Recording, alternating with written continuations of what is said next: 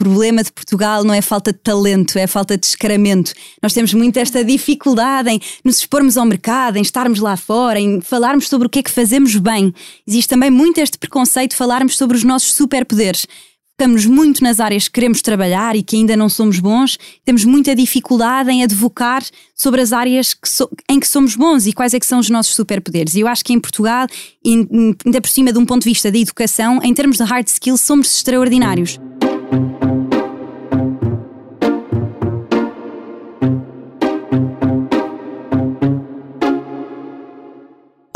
Bem-vindos de volta ao podcast do Expresso O Céu é o Limite, um podcast sobre carreiras e liderança sem gravata nem saltos altos onde qualquer formalismo fica à porta.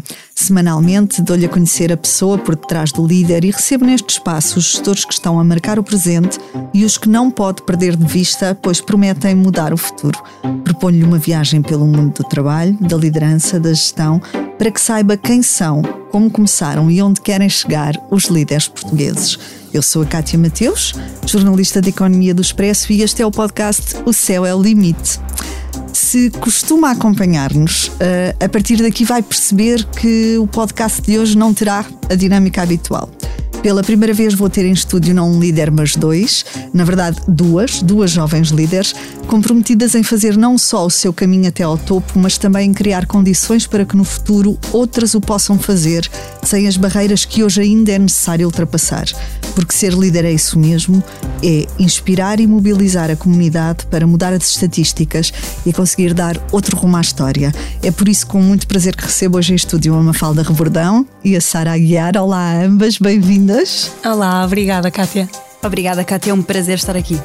Mafalda, é formada em Economia pela nova SBE, é atualmente responsável de parcerias estratégicas na Google em Londres, mas já andou por Copenhaga, Dublin e muitas outras paragens. Em Portugal passou pela L'Oréal, pela Nestlé, foi professora assistente de cálculo na nova SBE, onde atualmente leciona como professora convidada integrando ainda o Comitê Executivo da Escola como conselheira para a Estratégia Internacional e Visão de Futuro.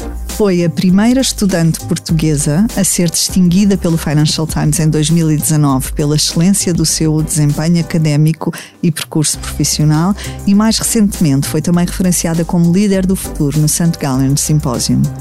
A Sara é licenciada em Ciência Política e Relações Internacionais e mestre em Gestão pela nova SBE. Tem um percurso ligado ao ecossistema da inovação em vários setores e geografias. Integrou a equipa da fábrica de startups, fundou a sua própria empresa, Ready to Start, e passou pela Comissão Europeia, onde trabalhou na área da inovação.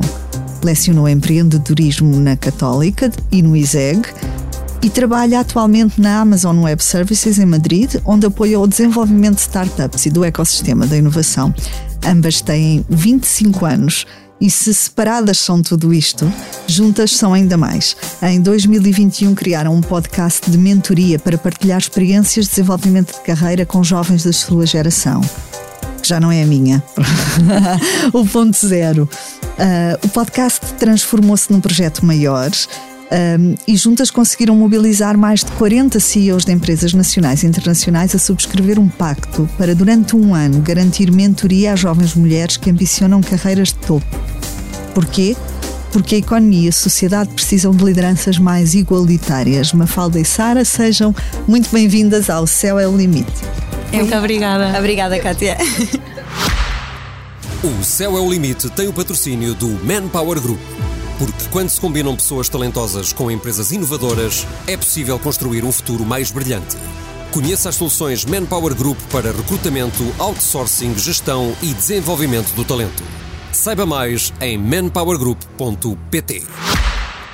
Mafalda, se calhar uh, uh, comece por ti. Vocês uh, vêm de áreas de formação distintas, têm percursos de carreira e de vida também distintos. Um, como é que se juntam? Onde é que se encontram neste, neste ponto do vosso caminho? É uma ótima questão, porque na verdade eu sou formada em Economia pela Nova SBE e a Sara em Ciência Política e Relações Internacionais. Um, este caminho também, meu de economia, não foi um caminho óbvio para mim. Um, eu não fazia a mínima ideia do que queria ser. Normalmente fazem esta questão do que queres ser quando fores grande. Eu não tinha a mínima ideia da minha resposta a esta pergunta. Um, e, e, acho que foi aí que aprendi uma coisa muito importante, que depois mais tarde vinha a falar nas minhas, nas minhas aulas de cálculo, que é para sabermos o que gostamos, também temos que saber o que não gostamos porque eu terminei o, o, meu ensino secundário com média de 20 valores e, portanto, tinha uma pressão muito grande para seguir medicina e acabei por tirar economia na nova SBE, um, exatamente porque sabia que medicina não era uma área, uma área para mim e acabei por descobrir a minha realização em economia na nova, onde aprendi todas as hard skills que tenho até hoje. Eu estudei em três países diferentes. Eu estudei em Portugal, na nova SBE, estudei em Copenhaga, na Copenhagen Business School e na HEC Montreal, no Canadá. E foi em Portugal que eu encontrei os melhores hard skills. Um, portanto, um, sou uma fiel apoiante do ensino português e da educação em Portugal um, e acho que nos traz toda esta capacidade e a nova traz muito esta abordagem ao mercado de trabalho, esta vertente de análise do mercado de trabalho. Tendemos a olhar em Portugal, ainda acho, com um pouco de preconceito em relação ao que é o mercado de trabalho e o mercado de trabalho é simplesmente o mercado da oferta e da procura, portanto, nós temos algo para dar e o mercado está à procura e, portanto, temos que saber posicionar-nos no mercado e vender-nos no mercado.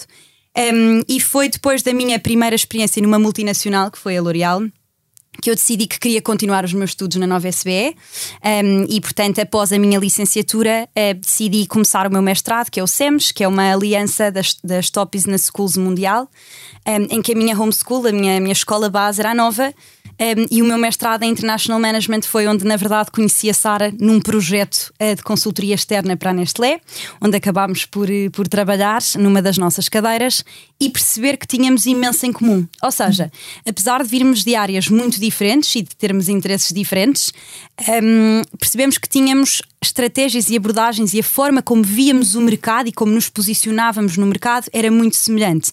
Tínhamos as mesmas ambições, queríamos estar rodeadas de pessoas que nos desafiavam, estar sempre numa sala em que temos pessoas mais inteligentes do que nós e que fazem mais do que nós, para nós também termos esta vontade de fazer mais, de acrescentar mais e queríamos muito aprender por osmose uma com a outra. Nós queríamos aprender com as experiências umas da, uma da outra um, queríamos aprender também com a nossa diferença de background e o que acrescentávamos à mesa, e foi por isso que nós começámos a conversar de uma forma bastante informal, em que nós tínhamos uma chamada mensal. Isto aconteceu depois do mestrado, portanto, a Sara foi para, para a Comissão Europeia, eu fui para, para a Google um, e marcámos uma chamada mensal em que discutíamos os temas muito nesta ideia de mentoria uma com a outra, mentoria entre pares. A Sara falava sobre os seus desafios, eu falava sobre os meus desafios, partilhávamos as nossas experiências experiências e também trazíamos para cima da mesa os conselhos das nossas mentoras e mentores. Um, e também dos nossos sponsors, que é um conceito muito importante de abordar e que talvez em Portugal não se fale muito, mas é muito importante numa sala cheia de, de oportunidades ter alguém que menciona o nosso nome. Eu e a Sara discutíamos muito isso, como criar a nossa marca, como nos posicionarmos no mercado, como irmos à procura de mais oportunidades. E uma vez numa discussão, sobre o tema da maternidade e como é que nós íamos conseguir, enquanto duas jovens, um dia mais tarde, nós temos as duas 25 anos, como é que seria a nossa escolha entre a vida pessoal e profissional, um, que pensámos que provavelmente muitos outros jovens tinham as mesmas questões que nós um, todas estas questões, mas também quando deixar uma empresa, como saber quando é o próximo passo, como ser promovido, um, como. Questões de gestão de carreira, muito, exatamente, não é? Exatamente, uhum. desenvolvimento pessoal e profissional, porque ambas andam a par, que nos conhecemos um, mais ainda e percebemos que outros jovens provavelmente teriam as mesmas questões e foi aí que decidimos criar o Ponto Zero, enquanto podcast, em que basicamente o que nós fazíamos era democratizar estes temas, dar a mais jovens o acesso a estes temas que nós tínhamos encontrado muito também na Nova SBE, que tem muito esta consciência de mercado e nos expõe muito um, a projetos, mas queríamos também partilhar com outros jovens e trazer estas mentoras e mentores que, a quem nós tínhamos acesso através das nossas experiências a outros jovens que também se sentissem à vontade para depois, mais tarde, enviar uma mensagem no LinkedIn, fazer um reach out e fazer perguntas um, a estas pessoas e, portanto, o objetivo principal do nosso podcast era, através destes episódios de mentoria, democratizar uhum. estes temas. Uhum. Sara, e porquê ponto zero? Nós temos esta crença de que todos estamos constantemente a trabalhar nas nossas próximas melhores versões profissionais. E queríamos um bocadinho desafiar a ideia de que há uma versão apenas 2.0 de todas as coisas, que é a versão melhorada.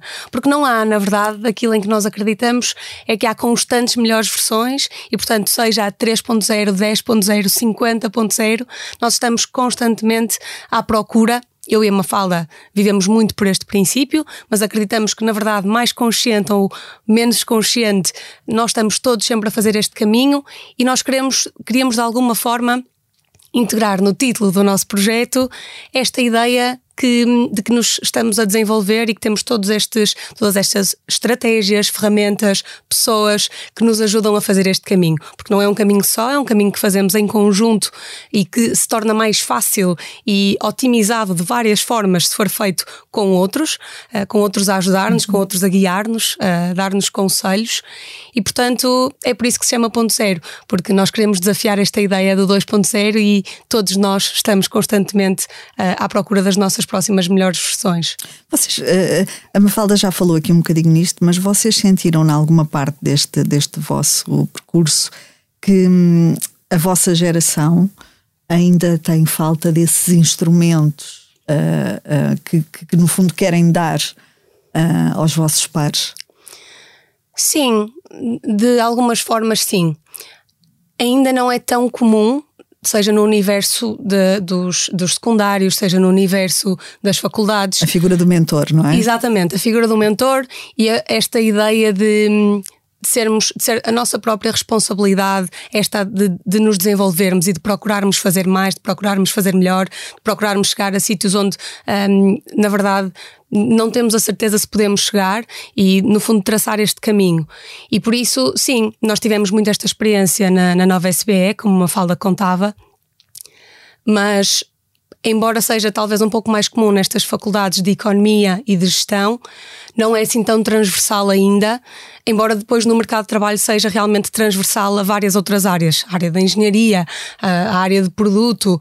Portanto, há muita nós sentimos que há esta necessidade de trazer estes temas para cima da mesa, estes temas da mentoria, estes temas do mindset de crescimento, de olhar para os problemas como oportunidades, de resiliência, de aprender com os outros também através do networking, por exemplo. Portanto, o nosso objetivo também passa um bocadinho por aí, de, no fundo, trazer os temas para a discussão. Depois, cada um. Uh, sabe melhor o que é que resulta para si próprio, não é? Que ferramentas, que estratégias é que tem o melhor fit consigo, com a sua personalidade, com as suas ambições, com os seus objetivos. Mas no fundo nós queremos discuti-los e queremos que sejam, que sejam mais um, nas conversas dos, dos jovens de hoje. Uh, quer a Mafalda, quer a Sara, uh, traçaram um percurso de carreira internacional. Isto, isto era uma, uma ambição que vocês tinham, vocês prepararam este, este caminho, portanto, era uma coisa que, que, que ia acontecer, que na vossa cabeça ia acontecer, ou perceberam que dificilmente chegariam onde querem chegar permanecendo em Portugal? Um, essa é uma ótima questão, Kátia, porque na verdade um, eu comecei o meu, e aqui falando um, pouco da minha experiência, eu comecei o meu percurso a trabalhar muito de perto com o mercado português e com as empresas em Portugal. Eu comecei a trabalhar aos 19 anos em part-time, enquanto estava na minha licenciatura, numa empresa chamada Spark Agency, um, em que nós o que fazíamos era uh, programas uh, de retenção e atração de talento para as empresas em Portugal, criávamos redes de embaixadores um, e criávamos também os programas de trainees na altura eu estava também na internacionalização de um programa chamado Pitch Bootcamp, em que nós sentávamos os jovens com as empresas a criar o que se chamavam oportunidades de negócio. Portanto, a ideia era que a partir dali se trocassem cartões, as pessoas ficassem com o contacto, alargassem o seu networking e conhecessem também as empresas. E curiosamente, um, fui percebendo ao longo do tempo, a trabalhar com, com estas empresas, que em Portugal encontrava uma coisa que não se encontra tão facilmente lá fora, que é este sentido de ownership, ou seja, este sentido de, de pertença, de que estamos a criar algo, porque o mercado é mais pequeno e, portanto, é muito mais fácil um, esta ideia de, de levantar e de fazer acontecer, levantar paralelo na organização mas depois é muito mais difícil escalar a carreira. Portanto, as condições de trabalho em Portugal não são comparáveis com as condições que encontramos lá fora. E eu posso falar, porque já, fal já vivi em cinco países diferentes, Portugal e Lisboa continua a ser o meu país de eleição, mas não consigo encontrar em Portugal a escalabilidade de carreira que encontrei fora. E, portanto, tornou-se um, uma não opção ficar em Portugal, pelo menos nos meus primeiros anos de carreira. Eh, eu penso que a Sara também partilha desta vontade de um dia mais tarde voltar para Portugal e nós no Ponto Zero trabalhamos com empresas em Portugal porque acreditamos muito nesta capacidade do talento português. Os jovens portugueses são extraordinários, fazem coisas fantásticas pelo mundo. Eu lembro-me quando dava a entrevista para o Financial Times, a jornalista um, me dizia, até com alguma ironia, que interessante a Mafalda ter ganho este prémio porque nunca tínhamos falado com um jovem português. Eu fui a primeira jovem portuguesa também a ir ao St. Gallen Symposium, em que eles fazem a escolher os 30 jovens mundiais mais promissores e nunca tinha havido um, um português. Depois podemos debater se isto é um tema de um, ehm, não nos expomos o suficiente. Há uma frase que eu uhum. ouvia no início da minha carreira que é o problema de Portugal não é falta de talento, é falta de descaramento. Nós é. temos muita dificuldade em nos expormos ao mercado, em estarmos lá fora, em falarmos sobre o que é que fazemos bem.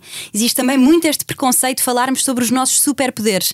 Focamos muito nas áreas que queremos trabalhar e que ainda não somos bons. Temos muita dificuldade em advocar sobre as áreas que so em que somos bons e quais é que são os nossos superpoderes. E eu acho acho que em Portugal, ainda por cima de um ponto de vista da educação, em termos de hard skills, somos extraordinários. Agora, acho que há um grande caminho a fazer, na minha visão pessoal, em termos das, das soft skills, não é? Destas competências de que a Sara falava um, e que nós também fomos descobrindo a muito sangue, suor e lágrimas quando nos fomos expondo a estas empresas e estas experiências internacionais, que nos falta muito esta, este foco na comunicação, nesta rede networking, que nos pode abrir portas.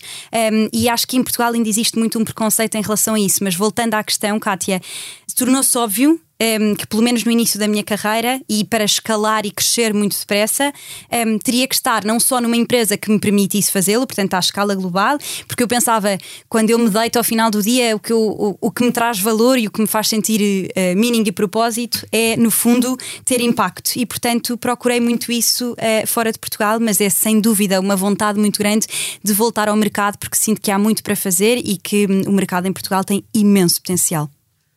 Ana, se calhar a minha experiência é ligeiramente diferente, embora tenha vários pontos em, comuns, em comum também.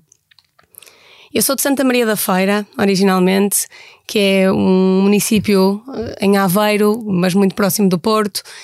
E, e, na verdade não sou sequer do centro de Santa Maria da Feira, sou de uma pequena, de uma pequena terra ao pé de Santa Maria da Feira, que pertence ao município, mas, mas não está propriamente não é propriamente um centro de cidade. E portanto, desde que desde a minha infância que eu tinha esta vontade natural e quase desconfortável de fazer alguma coisa de diferente. Eu olhava à minha volta, via imensos problemas, claro, já, já um bocadinho mais, mais tarde, em adolescente, e sentia que tinha uma responsabilidade de, de fazer as coisas de uma forma diferente e de agir sobre estes problemas. E quando comecei a ler mais, a interessar mais pelos temas, comecei a perceber que, este, que esta visão que eu tinha era um bocadinho diferente da visão que outras pessoas noutras áreas do país tinham, sobretudo em Lisboa. E comecei a perceber que se queria ter algum impacto à escala do país, que era o meu objetivo inicialmente, o primeiro passo que teria que dar era mudar-me para Lisboa. E foi o que fiz. Foi por isso que, que, vim, que vim estudar para, para Lisboa. E já em Lisboa foi quando percebi que hum, o impacto que eu queria ter era, na verdade, à escala global. Estas oportunidades que existem em Portugal, que a Mafalda, que a Mafalda falava, existem. Existem não apenas no mercado de trabalho, mas em várias outras esferas da sociedade mas eu sentia que o meu propósito era ir um bocadinho para além disso e aprender com o resto das boas práticas que existiam no mundo para depois as trazer para Portugal. Como a Falda explicava também, o meu objetivo sempre foi regressar, mas também sempre foi ir, a partir do momento em que eu, em que eu cá estive e em que percebi um bocadinho, de uma forma mais clara, o que é que me rodeava. Eu estudei, decidi estudar Ciência Política e Relações Internacionais precisamente por causa desta vontade, esta vontade de resolver estes problemas, de adressar estes desafios que eu encontrava na sociedade. Não tinha ainda as ferramentas nessa altura para fazê-lo e, e daí ter escolhido este curso. Mas depois acabei por, por me apaixonar pelo impacto também de outra forma, muito relacionado com, com a área da inovação. E a par da área da inovação, a tecnologia tornou-se inegável. E o meu percurso, não sendo na área da tecnologia, eu sabia que precisava de encontrar um canal que me permitisse aprender sobre isso e que me permitisse usar isso para ter depois este impacto também nas outras esferas da sociedade. Isto só para explicar aqui um bocadinho o raciocínio entre estudar ciência política e relações internacionais e depois seguir este percurso mais na área da inovação.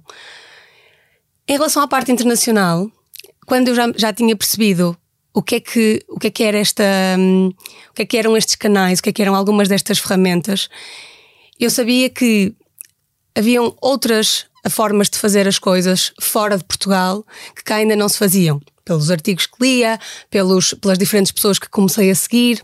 E portanto o meu objetivo passou aí ser ir para depois, quando voltasse, poder trazer estas, estas melhores práticas. Não necessariamente porque não acreditava que em Portugal houvesse um espaço para mim, não porque achasse que precisaria de ir para fora para aprender algumas coisas que não me seriam possíveis aprender cá, mas para ir aprender e depois trazê-las para aqui. Foi este o, o uhum. princípio principal. Qualquer, qualquer uma das duas soma experiências em, em contexto empresarial uh, português se, se vocês tivessem que um, elencar as, as principais uh, diferenças em matéria de liderança, em matéria de gestão, em matéria de motivação, em matéria de, de potencial de crescimento uh, entre as empresas em Portugal.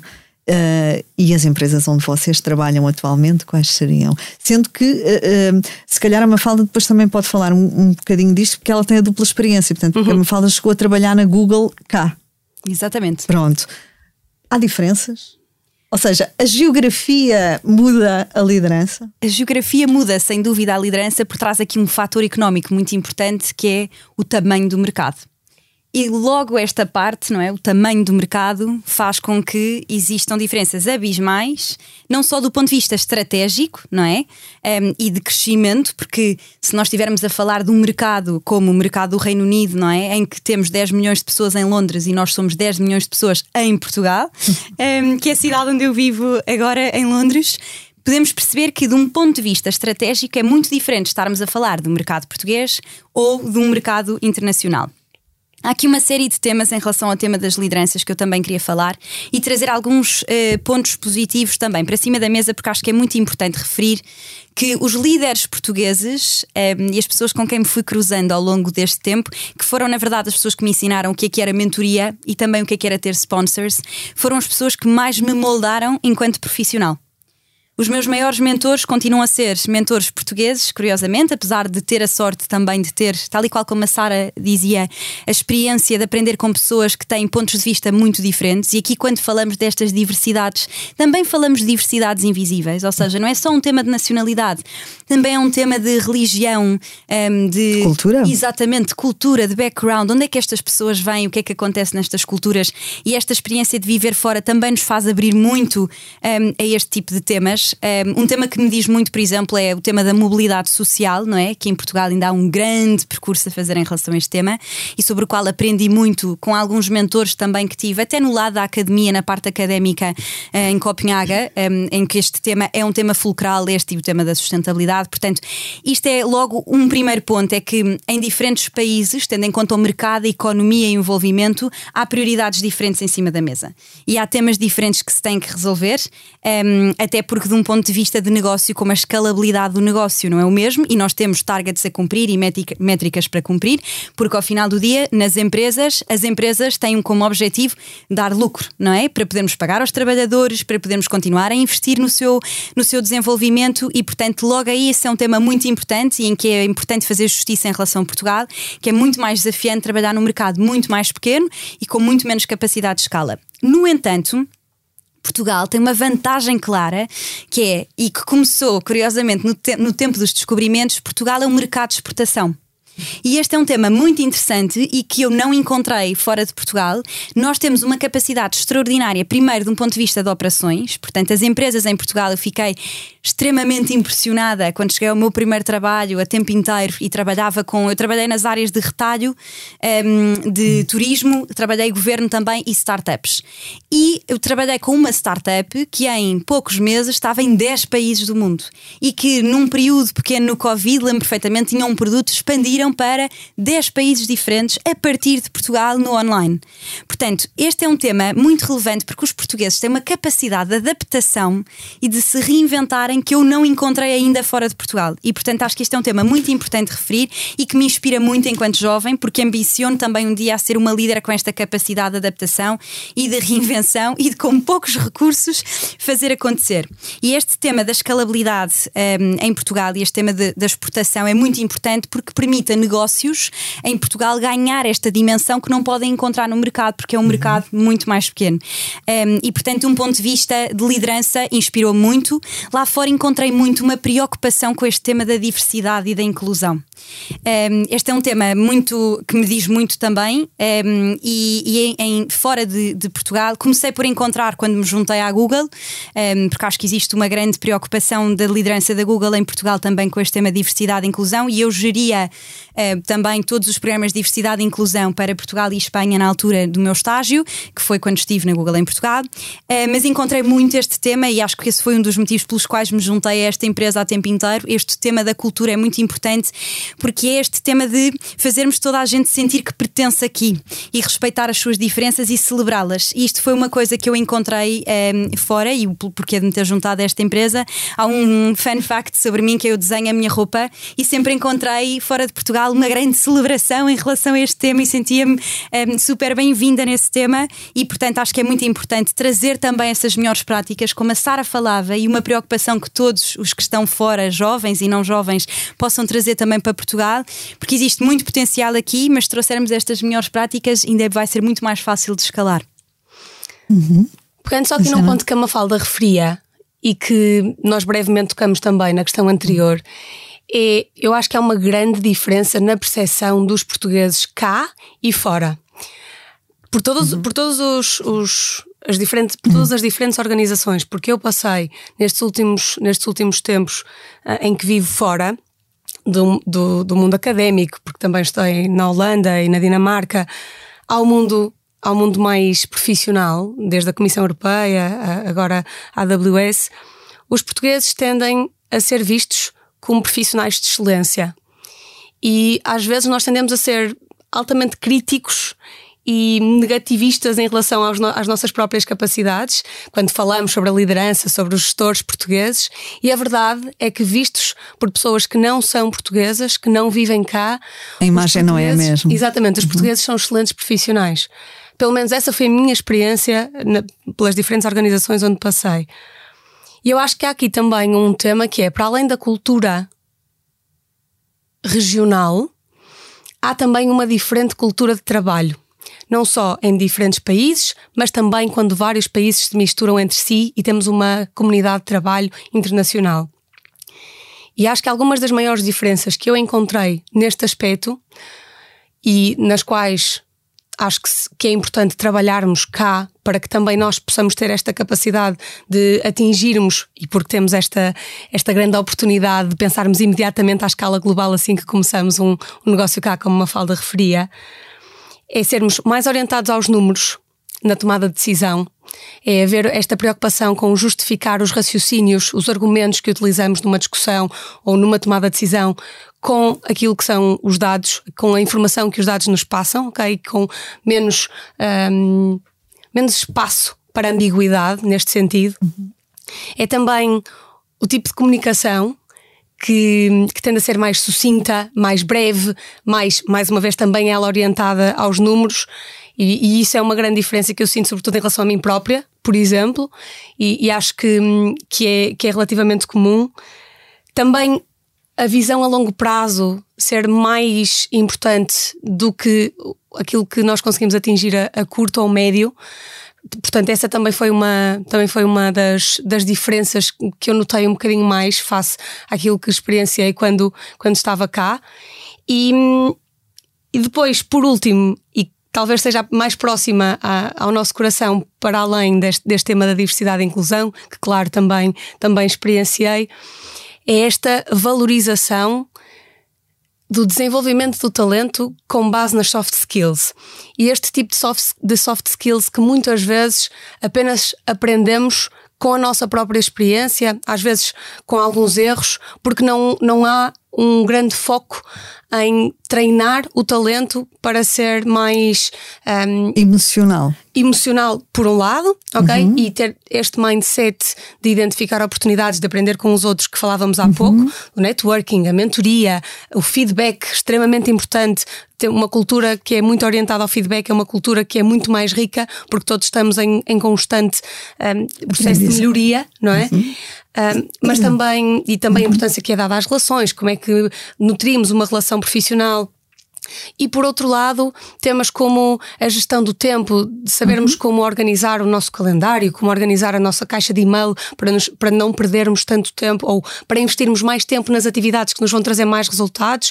Uh, e, portanto, esta orientação a pensar, se calhar, de uma forma um bocadinho diferente no nosso dia a dia, na nossa realização profissional, naquilo que é o nosso sucesso. Apenas esta ideia de pensar no que é o sucesso profissional para nós é pouco uhum. comum ainda uh, em Portugal, pelo menos com base na, na nossa experiência experiência.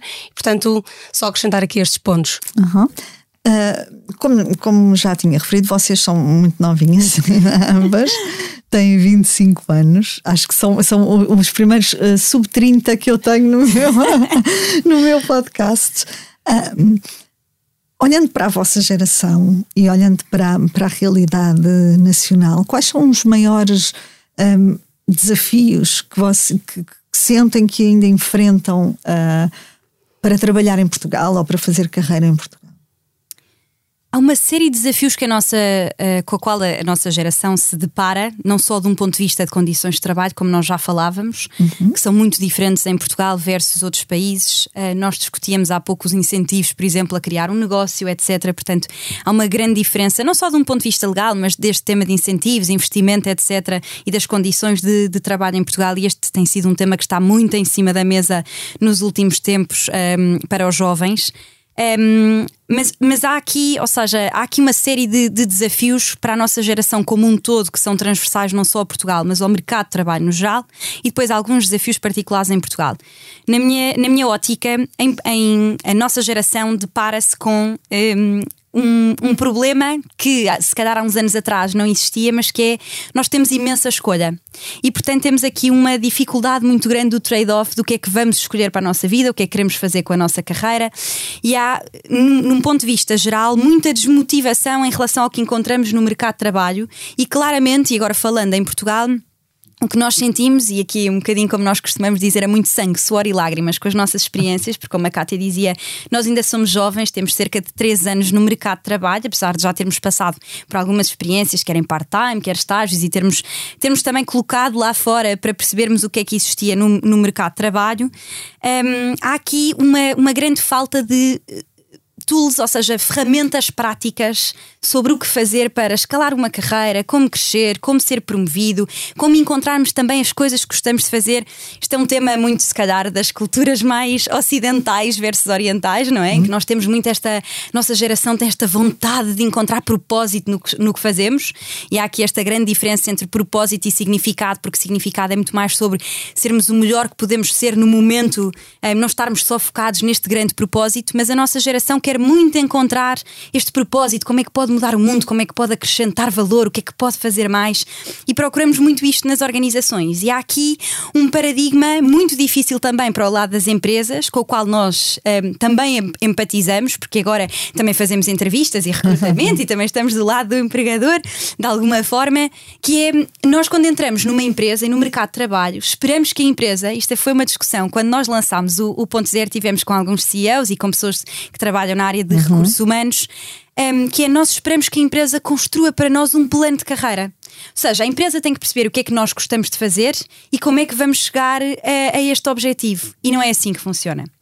Primeiro, porque nós passamos 60% do nosso tempo a trabalhar e, portanto, se alguém é responsável pela nossa carreira, esse alguém somos nós também, não é? Ou seja, é muito importante as empresas proporcionarem estas oportunidades e estes momentos de desenvolvimento e investirem no nosso desenvolvimento. Um, e eu, uh, se não estou em erro, a Fundação José Neves publicou um, há um tempo um, um estudo sobre os, uh, os jovens. E dizia que apenas 16% das empresas em Portugal investe uh, nesta área de desenvolvimento, quando é um dos, dos top requisitos para se ficar numa empresa. E as empresas deparam-se hoje em dia com temas muito graves de turnover, de pessoas a sair, o quiet quitting que se fala agora. E com muita dificuldade em contratar, sobretudo em áreas muito tecnológicas, onde há uma imensa escassez de, de talento. É? Exatamente. É? E aqui falamos de talento transversal. Se começarmos a falar sobre grupos subrepresentados, sim, sim, sim, então ainda é um tema mais grave.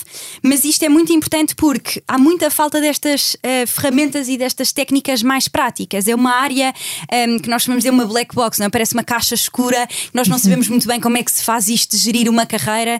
Um, ehm, e costumo dizer muitas vezes temos uma ideia muito romântica sobre o que é que é o mercado de trabalho e é muito difícil construir uma carreira e hoje em dia até se fala sobre um portfólio uh, na carreira e não só de escalar a carreira e de chegar a uma posição de topo, mas também de ter experiências de um de fazer uma, uma progressão horizontal, horizontal, não é? Exatamente. Sim. E existe muito esta falta de, de, de, de, consciência também, e acho que é muito importante consciencializar os jovens para este tema, também estarem preparados para o que é a realidade do mercado de trabalho e do que é que vão encontrar, que nem sempre também é fácil de um ponto de vista das empresas. Nós temos esta experiência, tal e qual como a Sara dizia, trabalhamos com pessoas de muitos países, de todo o mundo, e isto também se encontra lá fora, não acontece só em Portugal, mas é muito difícil para os jovens, em especial porque vivemos num, num mundo em que temos muitas oportunidades, mas também o mercado de trabalho é cada vez mais competitivo. Já não nos distingue ter uma experiência internacional, é preciso fazer mais. Eu lembro-me que hum, uma vez tive uma conversa com um mentor, que era um antigo aluno da faculdade onde estudei, ele dizia que uma coisa muito importante que os jovens têm que ter em consciência é construir uma história consistente. Quando escrevem o seu CV, é muito importante saberem que história é que querem contar. E se me fizerem a pergunta, que fazem muitas vezes, em especial contexto de entrevista, onde é que quer estar daqui a 5 anos? Não tenho resposta novamente para esta pergunta, mas pelo menos sei as áreas com as quais me identifico, sei que tipo de cultura é que procuro, uma cultura de inovação, em que há promoção da falha, em que eu sou, em que me é permitido falhar, errar, em que a empresa está disposta a que eu falhe para depois aprender e conseguirmos evoluir, encontrarmos novas estratégias e onde eu tenho um eh, lugar na mesa, onde eu me posso sentar e apesar da minha idade, dos meus 25 anos, que muitas vezes é um rótulo, eu já o senti em algumas reuniões, um, ehm, eu tenho uma voz e tenho um papel um, ehm, que, que, eu uh, represento na empresa e portanto as minhas opiniões são ouvidas. Portanto, muito importante para os jovens também perceber o que é que são as prioridades para eles, para depois poderem encontrar empresas que têm este fit. Uhum. E, e a, voltar aqui um bocadinho ao ponto zero, Sara. Este vosso projeto, um, que começou como um podcast, aliás, que começou como uma, uma reunião de amigas por telefone ou por, uh, ou por uh, Skype, uh, avançou para um podcast, avançou para cursos de mentoria, não é? No fundo, a empresas. E avançou também uh, muito recentemente para um, um pacto uhum. uh, de mentoria que envolve uh, mais de quatro dezenas de, de líderes de topo que durante um ano irão assegurar a mentoria a jovens mulheres em cargos ou que ambicionam cargos de liderança. Primeiro, porquê as jovens mulheres apenas e, e, e, em que momento é que, é que vocês decidem restringir? Restringir não é restringir, porque há aqui outras coisas e já falamos delas, mas afunilar mais o vosso, o, o vosso foco uh, nas lideranças femininas e como é que este projeto de mentoria que, que vocês criaram e que estão a implementar em conjunto com estes CEOs fala para os líderes do futuro? Então, a primeira pergunta: porquê as jovens mulheres? Se calhar dar só aqui um passo atrás e explicar porque é que tudo isto começa, não é? Porque é que nós decidimos criar esta C-Level Mentorship Academy em contexto do evento We Can Do Better e do Ponto Zero enquanto projeto. Nós acreditamos muito no poder da mentoria e no poder das referências dos exemplos. A ideia de ver para crer, de se eu vir que é possível, que outras pessoas conseguiram, eu também passo a acreditar que talvez para mim seja possível também. E embora isto, to, todos estes motivos estejam na, na gênese do ponto zero, eles foram ainda mais fortes na, na criação da, da C-Level Mentorship Academy. Tanto ter referências como ter mentores foram absolutamente, foram dois aspectos absolutamente essenciais no nosso percurso e, portanto, nós sentimos-nos de alguma forma responsáveis por também levar isso a outras pessoas. E por eu tenho uma mentora que me diz muitas vezes que a melhor forma de, de eu lhe dar de volta a ela por toda a mentoria que ela me dá, porque eu agradeço-lhe sempre imenso por todos os conselhos que ela me dá e toda a orientação, é eu fazer o mesmo por outras pessoas. E isso foi aquilo que nos motivou a, a criar esta, esta C-Level Mentorship Academy.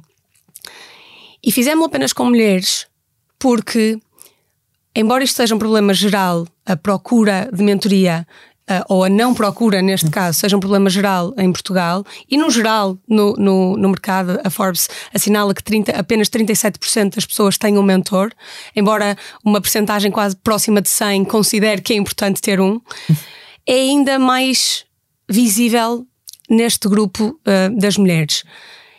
E a consequência disso, ou uma das consequências disso também, menos de 30% das mulheres estão em posições de liderança em Portugal. Embora elas representem 50% do da força de trabalho, trabalho e embora muitas vezes elas sejam tão ou melhor qualificadas do que os homens.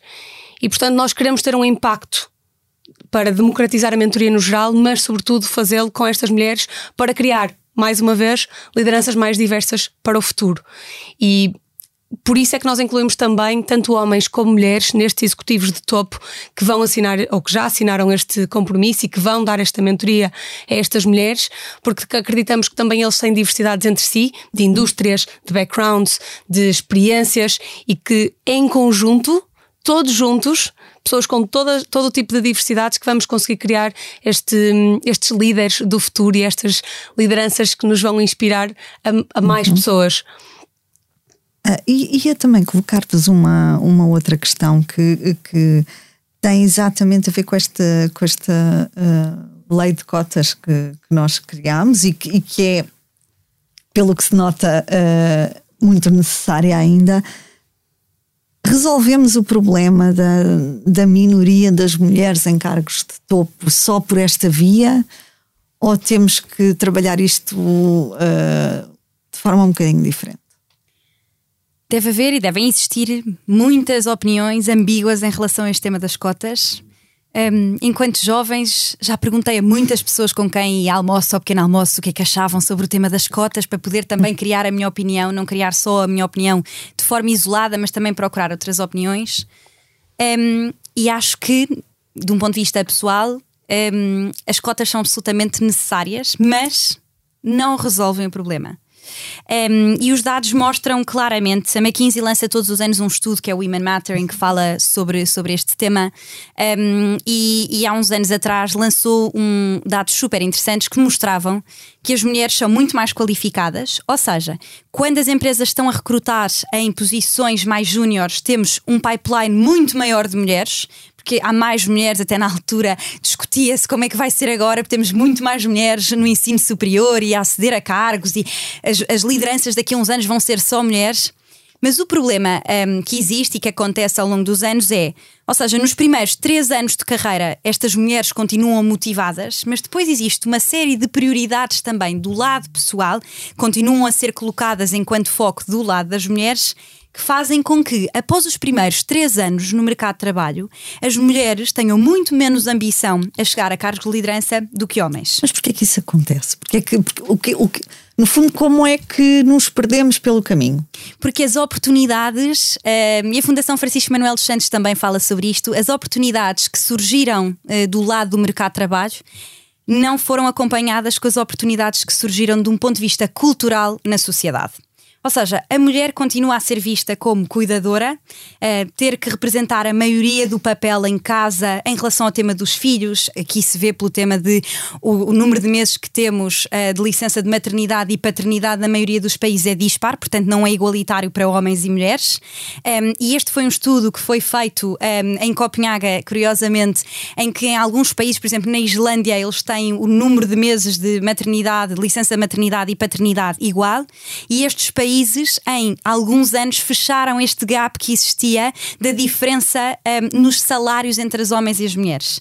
E conseguimos ver que esta diferença de salários, esta diferença, esta escala aumenta quando as mulheres uh, são mães o que significa que as oportunidades que surgiram no mercado de trabalho não foram acompanhadas por um legado social muito grande uhum. e também por um, uma falha de desenvolvimento do lado das mulheres, porque têm um perfil. Isto são coisas, uh, não se está a falar de predestinação, mas de predisposição uhum. de temas genéticos, etc., em que as mulheres, e os dados também o provam, têm muito mais dificuldade em falar sobre os, as suas conquistas, um, eh, em colocar-se, posicionar-se, perguntar por uma promoção, pedir feedback, porque sentem também que. que uh, como querem envolver toda a gente nesta discussão e fazer com que as pessoas se sintam bem.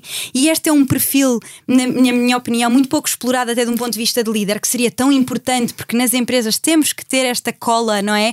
Entre as pessoas para que se sintam bem na organização e é isso que as faz continuar ao longo do tempo numa empresa as cotas não são suficientes, porque se as mulheres depois não têm esta oportunidade de continuar a investir na sua carreira e se não o têm de uma perspectiva de desenvolvimento, mas também de um ponto de vista de legado social, é muito difícil.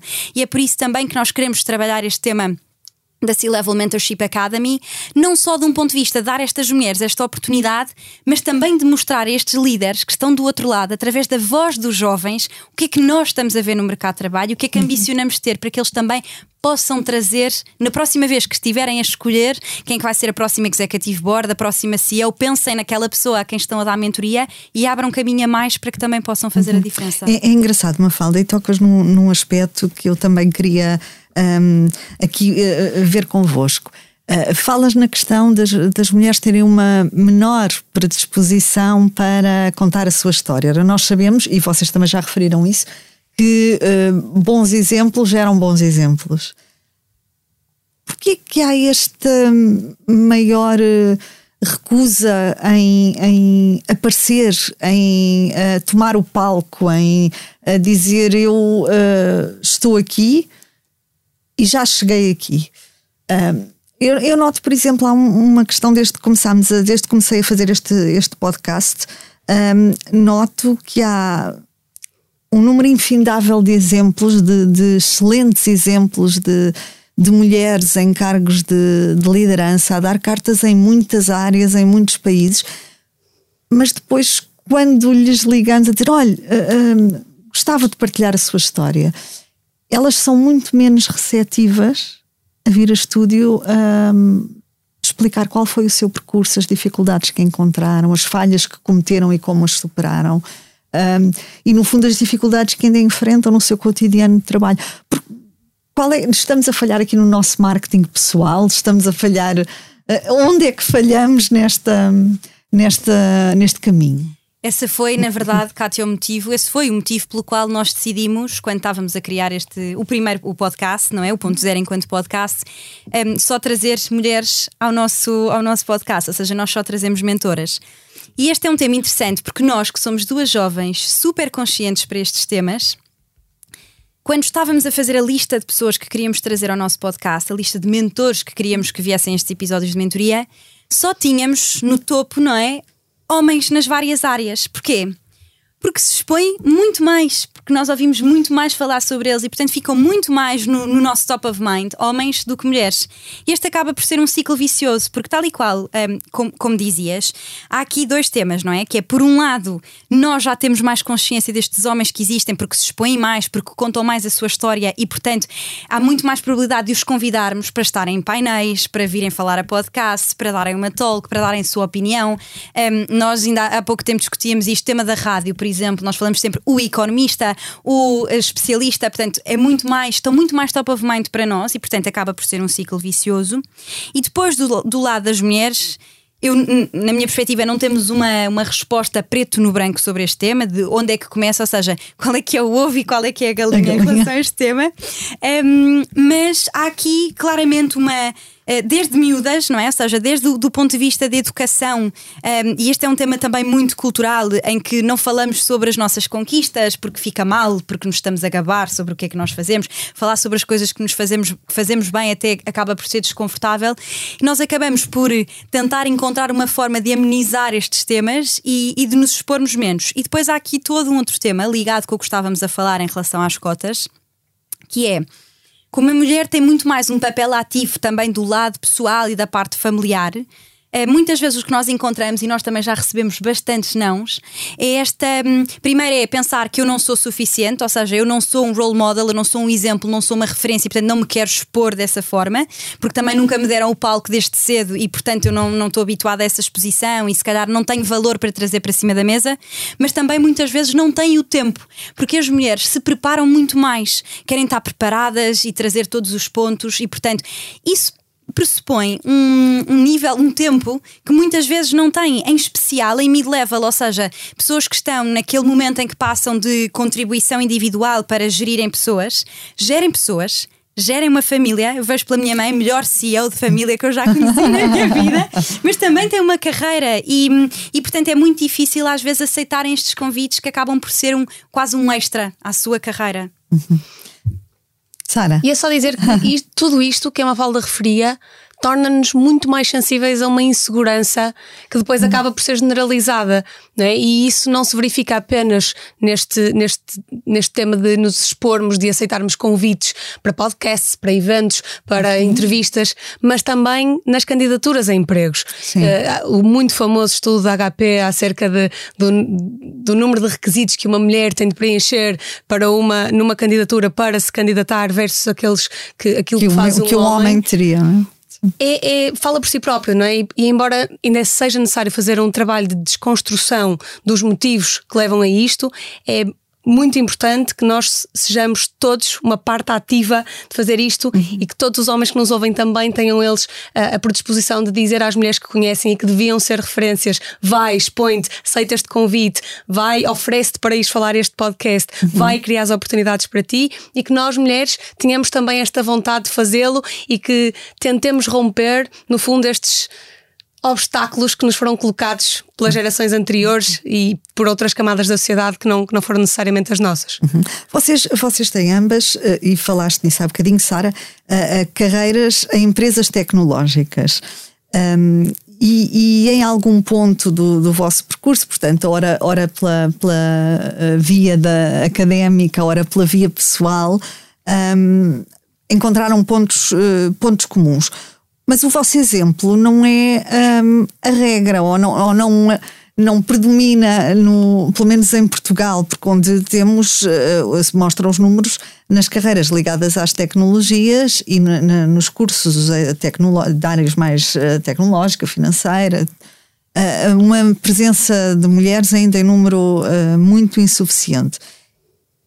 Como é que isto se explica, no fundo, quando estas são precisamente as áreas uh, apontadas como as áreas de maior futuro profissional, maior potencial de crescimento e também melhor remuneradas? Portanto, o que é que afasta, uh, na vossa perspectiva, as mulheres da vossa geração destas áreas de formação uh, que são apontadas como as áreas do futuro?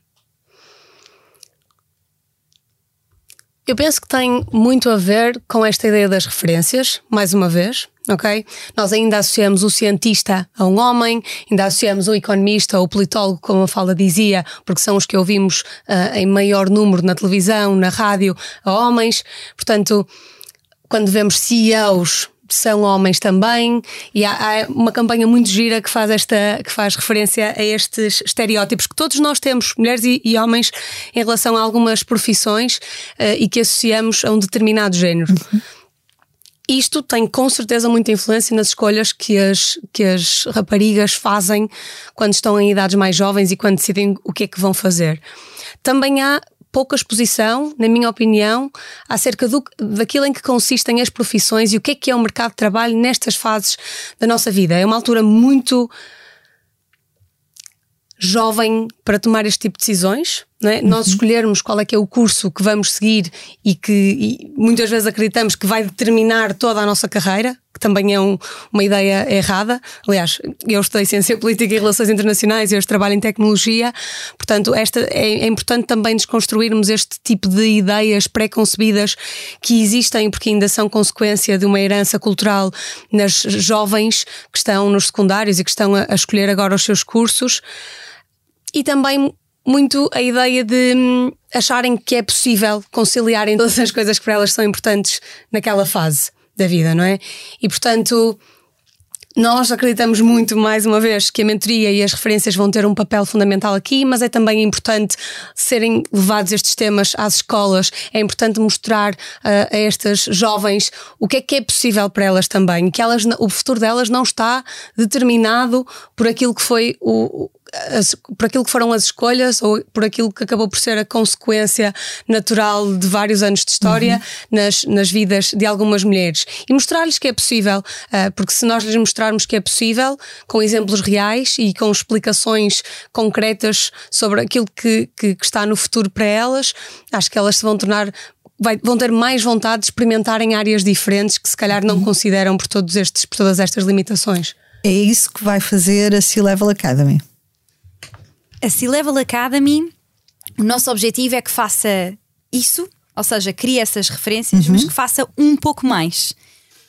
O nosso objetivo é, ou seja, nós, nós abrimos a C-Level Mentorship Academy um, a uma série de, de, jovens, portanto, qualquer jovem com 3 a 10 anos de experiência se podia candidatar a esta, a esta academia e ter acesso a estes, estes C-level, que é, um, é, um, é uma coisa rara, não é? Ou seja, uhum. ter uma jovem a, a, ser mentorada por um CEO de uma empresa que não só tem este ponto de vista das pessoas, e de, mas também já fez todo este caminho do que é uhum. é como chegar à liderança, como gerir pessoas, mas também como gerir um negócio, como é que tomamos uma decisão estratégica, um, como é que sabemos para onde ir, para onde levar a empresa, faz com que estas jovens também tenham não só esta ambição de chegar, como também percebam quais é que foram os desafios desafios pelos quais estes C-level passaram e elas próprias possam aprender com os erros, mas também com as experiências destas pessoas que já estiveram no lugar delas, talvez de uma forma diferente, e ambicionar chegar aqui. E há todo um tema que é: vai haver uma preocupação muito grande, não só de fazer um acompanhamento, portanto, de medir o impacto desta academia, uhum. como também de garantir que há um fit entre o C-level e a mentee, ou seja, entre o mentor e a mentee. E aqui muito as áreas que nos interessam, porque eu posso estar a trabalhar agora em tecnologia, mas querer vir a trabalhar na área da uh, saúde ou da moda ou beleza, o que for. E, e, tem que existir, no fundo, esta, esta capacidade também de abrir horizontes e de percebermos que termos uma pessoa que nos guia e que também nos diz quando nós temos um desafio de carreira uh, qual é que poderá ser a melhor forma a seguir e também nos pode pôr em contacto com outras pessoas, porque a ideia é que o mentor, no final do dia, acaba por ser também um sponsor. Sim. E é muito importante termos este, nós às vezes costumamos dizer este board of advisors, este quadro de pessoas que nós podemos mapear e que nos vai ajudando na carreira, porque fazer isto sozinho é muito difícil difícil e no final do dia a carreira também é sobre relações. Um, toda a nossa vida, na verdade, é sobre pessoas e relações. As empresas são pessoas, as relações são pessoas, o nosso progresso são pessoas. Nós dependemos de, um, de uma pessoa a quem reportamos, essa pessoa reporta a outra pessoa. Portanto, se não fosse isso, a economia são pessoas e, portanto, é muito importante terem este acesso a, a estes líderes que têm esta vertente do lado das pessoas e do lado do negócio para lhes dar esta visão de como é que podem fazer para também chegar lá. Quem se queira candidatar à Academy, como é que o pode fazer? Ainda é possível eh, inscrever-se? Nós fechámos a primeira edição do programa com estes 40 CEOs, mas o nosso objetivo é continuar esta academia. Portanto, isto é a nossa primeira edição da academia que nós fizemos com estes grandes CEOs de grandes empresas em Portugal e que também têm percursos muito diversos, tal e qual como a Sara dizia. Muito importante reforçar mais uma vez homens e mulheres um, ehm, nesta, nesta academia, apesar de ter sido um pouco mais difícil de encontrar mulheres C-level em Portugal. Um, ehm, mas um, ehm, nós abrimos a primeira edição, o nosso objetivo é abrir mais edições e continuar a acompanhar acompanhar estas jovens. Nós temos muito este conteúdo e vamos continuar a envolver estas pessoas em conversas, uhum. quer pelo nosso podcast, quer pelas, pelas redes sociais, quer pelo programa que nós também criamos para empresas e para, e para pessoas.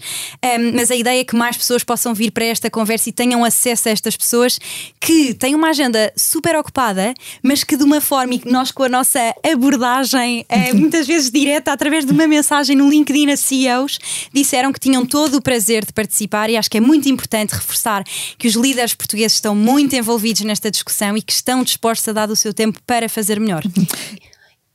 Deixar, Sim, só, o, deixar só o convite a todos os C-Level que nos estejam a ouvir e que queiram fazer parte também eles das próximas edições da C-Level Mentorship Academy. Se quiserem também eles assinarem, assinar este compromisso de mentorar uma mulher durante um ano em direção a uma posição de liderança, a construir este caminho de, de uma carreira que a permita chegar lá, que lhe permita chegar a esse, a esse fim, no fundo, porque temos todo o gosto, como a Falda dizia, nós vamos continuar a fazer mais edições da C-Level Mentorship Academy, queremos impactar mais mulheres, mais jovens, com todos os programas que temos, este incluído, e para isso precisamos também que mais C-Level, mais executivos de topo se unam a nós e aceitem fazer parte, uhum. parte deste, desta aventura connosco.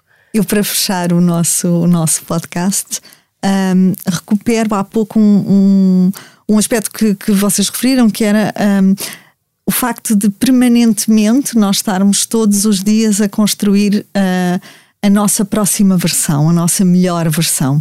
E eu se calhar perguntava à Mafalda uh, e depois à Sara em que versão estão neste momento a trabalhar? Essa é a pergunta que nós fazemos é. às nossas convidadas. Pronto. Em que pontos era que se encontram e qual é, é a versão em que estão a trabalhar? Um, eu acho que me encontro, não tenho um número para a minha versão, um, porque acredito que todos os dias, quando me levanto, é uma oportunidade para fazer melhor do que ontem. E que é uma oportunidade para não me comparar com as pessoas que tenho à minha volta, mas para me comparar com a Mafalda de ontem. O que é que eu uhum. fiz ontem, o que é que eu aprendi e o que é que eu posso uh, fazer melhor um, para hoje. A, a, versão em que me encontro agora é uma versão um, apaixonante da minha vida. Eu costumo dizer para me definir que sou uma pessoa muito apaixonada por viver.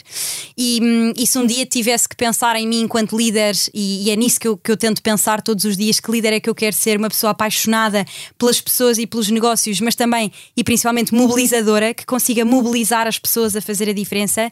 Mas a versão em que me encontro agora é uma versão em que continuo a desafiar a minha, minha carreira, não é? Na minha empresa, um, a procurar sempre qual é o meu próximo passo e perceber como é que posso, essencial, aprender com as pessoas que estão à minha volta. E, em especial, agora a começar um novo desafio. Acabei de mudar um, ehm, para Londres e a trabalhar com uma, com uma indústria um, ehm, que é a indústria do futuro, que é Artificial Intelligence, AI, um, ehm, mas também como é que eu posso continuar a acrescentar valor na sociedade, porque ao final do dia acredito muito que, não sei se tenho uma missão, acredito que toda a gente tem uma missão, não sei se já descobri a minha, mas acho que está muito relacionada com este tema de dar a todos a oportunidade e as ferramentas para continuar a encontrar coisas que gostam de fazer e que amam e para encontrarem significado no que fazem todos os dias. Portanto, acho que é essa, essa versão entusiasmante, mal posso esperar pela Mafalda do amanhã, em que me encontro agora. E a Sara? Eu tive aqui vários pontos, uh, vários pontos zero ao longo do meu percurso nos últimos anos, quando decidi mudar-me para Lisboa e estudar Ciência Política e Relações Internacionais. Depois, quando decidi mudar completamente de área e começar a experimentar todo este mundo das startups e da inovação.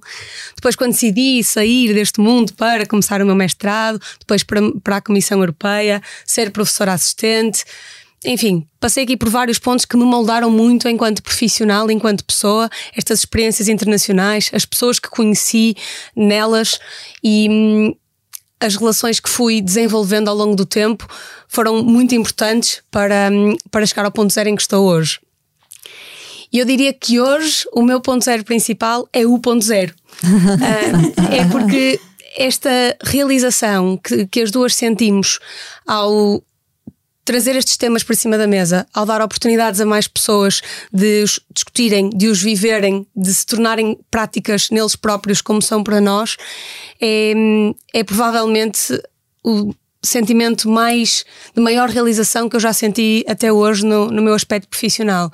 E portanto, arrancar agora com esta nova fase do ponto zero, em consequência do evento da C-Level Mentorship Academy, dos programas que nós estamos a continuar a construir e que queremos uh, dinamizar em mais empresas, sobretudo também agora em empresas mais pequenas, onde sabemos que pode ter um impacto ainda mais diferenciador, uh, é, é o meu futuro e é, é nisso que, que quero focar-me nesta minha próxima melhor versão. Fechamos assim o episódio de hoje do Céu é o Limite, que contou com a edição em sonoplastia a cargo de Salomé Rita. Tivemos connosco a Mafalda Rebordão e a Sara Aguiar, fundadoras da Ponto Zero. Muito obrigada a ambas, foi um imenso prazer recebê-las e uma inspiração, certamente não só para mim, mas para quem for ouvir este, este podcast. Quanto a nós, marco o encontro consigo daqui a uma semana. Até lá, fique bem e já sabe, o céu é o limite. O Céu é o Limite teve o patrocínio do Manpower Group. Porque quando se combinam pessoas talentosas com empresas inovadoras, é possível construir um futuro mais brilhante. Conheça as soluções Manpower Group para recrutamento, outsourcing, gestão e desenvolvimento do talento. Saiba mais em manpowergroup.pt.